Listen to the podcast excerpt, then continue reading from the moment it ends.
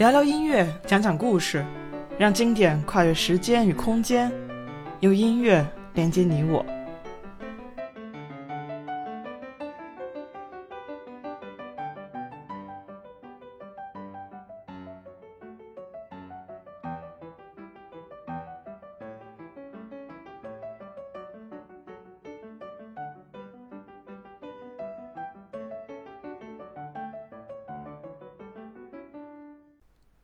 大家好，我是王一农，一名在德国的古典音乐从业者，欢迎收听一农音乐电台。三八妇女节，今天就跟大家聊聊最为人熟知的女性钢琴家和作曲家克拉拉舒曼。克拉拉舒曼生于一八一九年的德国莱比锡，一八四零年嫁给罗伯特舒曼。大家对她的认识更多的是因为她是舒曼的夫人。那作为克拉拉本人来说，她同样是作曲家、钢琴家以及一名乐曲编辑。克拉拉在未嫁给舒曼之前，名叫克拉拉维克。被称为神童的她，在很年轻的时候就开始了她钢琴家的职业生涯。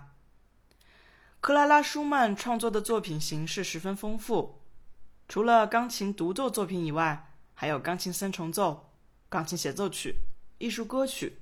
和四手联弹等等，只是这些作品的正式印刷、发表或者录音，大概都是在一九六零年前后才进行的。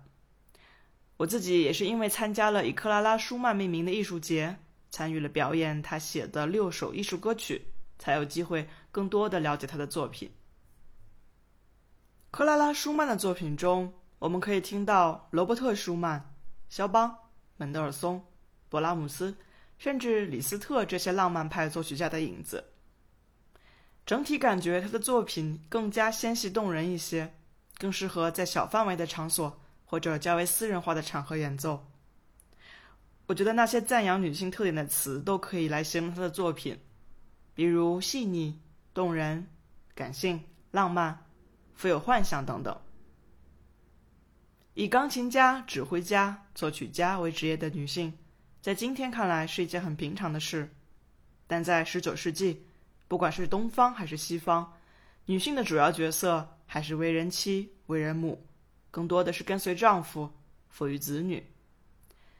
作为八个孩子的母亲，克拉拉·舒曼依然能创作大量的作品，不断的以钢琴家的身份巡演，并照顾后来病重的舒曼。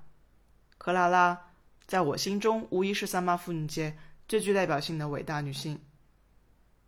本期节目推荐克拉拉·舒曼创作的三首浪漫曲的第一首作品二十一号。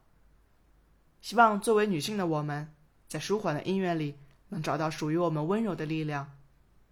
好了，本期节目就到这儿，下期见。